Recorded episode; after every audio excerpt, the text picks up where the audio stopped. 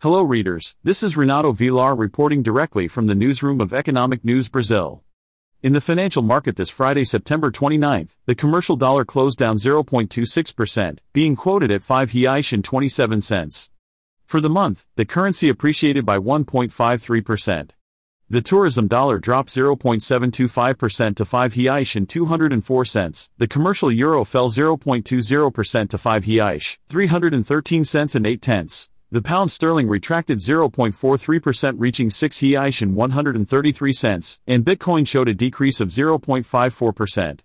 Meanwhile, the Ibovespa, index of the Brazilian Stock Exchange, B3, ended the month up by 0.72%, marking 116,565 and 17 tenths points. On a monthly basis, the index rose by 0.71%. On the international scene, the Dow Jones and S&P 500 indices retracted by minus 0.62% and minus 0.17% respectively. On the other hand, the Nasdaq stood out with a significant increase of 14%. The Brazilian unemployment rate dropped to 7.8% in the quarter ending in August, according to data from the National Household Sample Survey, PNAD, released by IBGE. This is the lowest rate since February 2015. Brazil now has 8.4 million unemployed.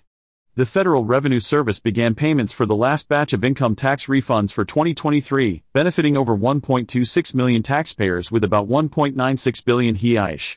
The PCE index, used by the Federal Reserve, U.S. Central Bank, as an inflation indicator, grew by 0.4% in August compared to July, as announced by the Commerce Department this Friday, September 29. Analyst projections pointed to an increase of half a percent.